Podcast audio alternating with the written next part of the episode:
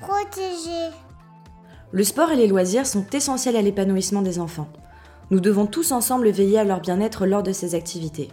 Ce podcast a pour objectif d'aborder avec des professionnels plusieurs thématiques liées à la protection de l'enfance. Aujourd'hui, nous allons voir ensemble comment mettre en place la prévention de la maltraitance des enfants dans votre structure. Bonjour, je m'appelle Sabine Blondio et je travaille à la sauvegarde de l'enfance à l'Olympique Club de Charleroi. La sauvegarde de l'enfance, c'est quoi? Ben, C'est toute une équipe qui travaille avec moi pour veiller au bien-être, à la sécurité et à la protection des enfants. On est ouvert aux enfants bien sûr, mais également aux parents et aux encadrants qui désirent venir nous consulter pour obtenir un conseil, une information, une aide concernant un sujet de société ou de maltraitance. Bien sûr, on les aide aussi dans leur démarche. Mais parfois, il arrive que des encadrants se retrouvent en difficulté et ne savent pas trop à qui ils pourraient se confier. Alors, un endroit où ils pourraient éventuellement demander de l'aide, c'est euh, tout ce qui s'appelle les AMO, donc des services d'action en milieu ouvert. Bonjour, moi je m'appelle Mathieu Blairon, je suis directeur pédagogique à l'AMO TCC Accueil sur Anderlecht. Alors ce qui est très intéressant avec les AMO, c'est qu'effectivement tu peux faire appel s'il s'agit d'aider un jeune qui a entre 0 et 22 ans. Maintenant, pour aider ce jeune, on peut se mettre en relation avec plein de personnes qui gravitent autour de ce jeune. Ça peut être les parents, ça peut être la famille, les familiers, mais ça peut être aussi des encadrants, des professeurs, des professionnels, peu importe, toute personne qui, quelque part, travaille à l'intérêt du jeune. Et nous, à l'AMO, on va pouvoir travailler avec le jeune, mais aussi avec toutes ces personnes pour aider quelque part à mettre un maximum de ressources dans la besace du jeune. Comment est-ce qu'on travaille? On travaille gratuitement, on travaille dans le cadre du secret professionnel, ce qui permet vraiment de travailler et d'aller au fond des problématiques, mais on travaille aussi sans aucun mandat. C'est-à-dire qu'on va travailler à la demande du jeune ou à la demande des personnes autour du jeune et avec l'accord du jeune pour euh, vraiment mettre en place des stratégies de prévention. Alors ce qui est très intéressant sur la prévention, c'est que nous, on essaye évidemment d'arriver le plus tôt possible, parce que plus on arrive tôt dans les problèmes, plus on a le champ libre et plus on peut essayer de mettre en place des solutions qui vont aider et dont le jeune va pouvoir se saisir pour améliorer les choses. Et parfois, il arrive que euh, on nous prévienne assez tard, que les problématiques se sont déjà amoncelées et qu'il y ait déjà beaucoup, beaucoup, beaucoup de, de, problèmes autour du jeune. Et du coup, on est parfois un petit peu plus limité.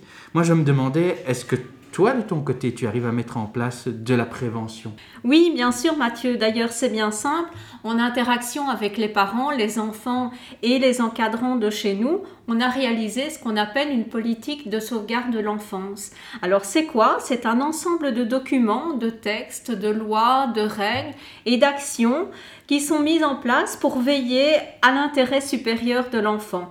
On y retrouve notamment des chartes de bonne conduite, des affiches, des flyers sur les droits de l'enfant, la maltraitance et ses signes, des procédures de recrutement plus sûres, des formations pour les encadrants et les membres du personnel, mais il y a aussi toute la partie animation et conférences pour lutter contre le harcèlement et la maltraitance. Mais il existe des situations de maltraitance et ou de harcèlement face auxquelles les encadrants se sentent mal à l'aise et ils ne savent pas comment aborder le sujet.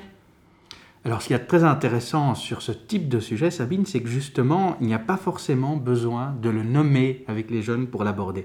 C'est même mieux si on ne le fait pas. Si tu veux, dans la prévention, on peut séparer les choses. D'un côté, mettre un volet informatif qui, lui, nécessite quelque part de se préparer, de s'informer. Et de l'autre côté, on a tout ce qui tient du volet des relations sociales. Les relations sociales, c'est ce qui se fait très naturellement lorsque toi ou tes collègues, vous êtes en relation avec les jeunes dans des activités ou un petit peu entre deux, deux, trois activités, lorsque justement on met un petit peu les règles de côté, qu'on a l'occasion de se poser et de vraiment pouvoir discuter.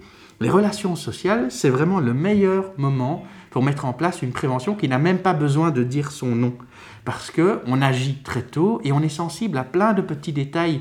Si tu vois un jeune qui, à un moment qui semblait très épanoui, très heureux et qui tout d'un coup se renferme, ou si tu sens qu'il y a des tensions dans le groupe qui pourraient par la suite éventuellement déboucher sur le harcèlement et qui pour le moment sont encore au niveau d'une bonne petite blague avec éventuellement un surnom qui est donné à un jeune, eh bien c'est le meilleur moment pour intervenir, c'est le meilleur moment pour essayer de solutionner les choses avant qu'elles ne deviennent trop graves. Et quelque part, en faisant ça, tu fais la prévention au meilleur moment. Alors à côté de ça, il est évidemment tout à fait possible pour les encadrants de faire appel à un service comme à une AMO par exemple. D'autant plus que vous êtes déjà quelque part devenus des adultes ressources, c'est-à-dire des adultes avec lesquels le jeune a l'habitude d'interagir et avec lesquels il a développé déjà un lien de confiance. Donc, nous sommes d'accord qu'instaurer un climat de confiance, une relation de confiance avec les jeunes et les encadrants, nous aide à mieux discuter avec eux et donc les responsabiliser, les sensibiliser davantage. Ce qui, tout comme la politique de sauvegarde, joue quand même un rôle primordial dans la prévention de la maltraitance. Oui, c'est tout à fait ça. D'autant plus que ce lien de confiance que tu développes avec le jeune, eh bien, quelque part, on va pouvoir le mettre à profit, puisque le jeune ne va pas être perdu lorsque toi, par exemple, tu vas l'accompagner dans un service à EMO.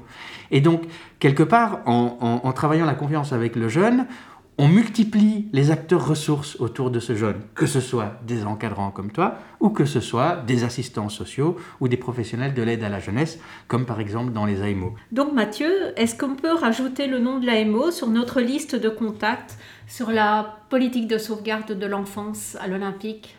C'est tout à fait possible. Il faut bien dire que les AMO sont disponibles pour ce genre de problématiques euh, et pour aider les jeunes de 0 jusqu'à 22 ans.